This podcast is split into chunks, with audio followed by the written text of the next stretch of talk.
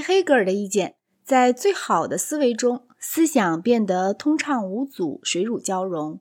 真和假并不像普通所想的那样是判然分明的对立物，没有任何事物是完全假的，而我们能够认识的任何事物也不是完全真的。我们能够多少有些错误的去认识。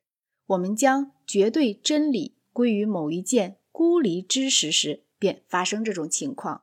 像凯撒是哪里出生的这种问题，有一个直截了当的答案。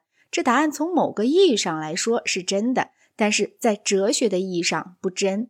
按哲学讲，真理就是全体，任何部分的事物都不十分真。黑格尔说，理性即对全部实在这种有意识的确信。这并不是说分立的人是全部实在，就他的分立性来说，他不是十分实在的。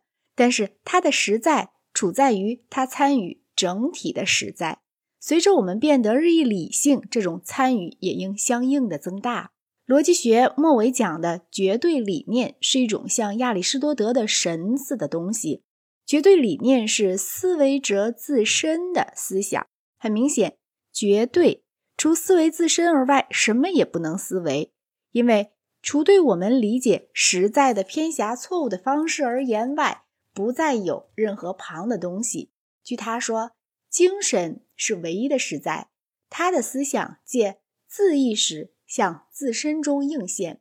定义绝对理念的实际原话非常晦涩。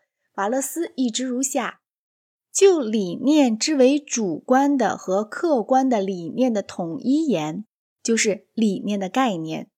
这概念以理念的本身作为对象，而且从这一概念看来，客观世界即是一理念。在这客观世界里，一切规定均统一起来。德文原文更难懂，不过问题的实质并不像黑格尔说的那么复杂。绝对理念是思维者纯思想的纯思想，这就是神古往今来所做的一切。真不愧是一位教授眼中的神。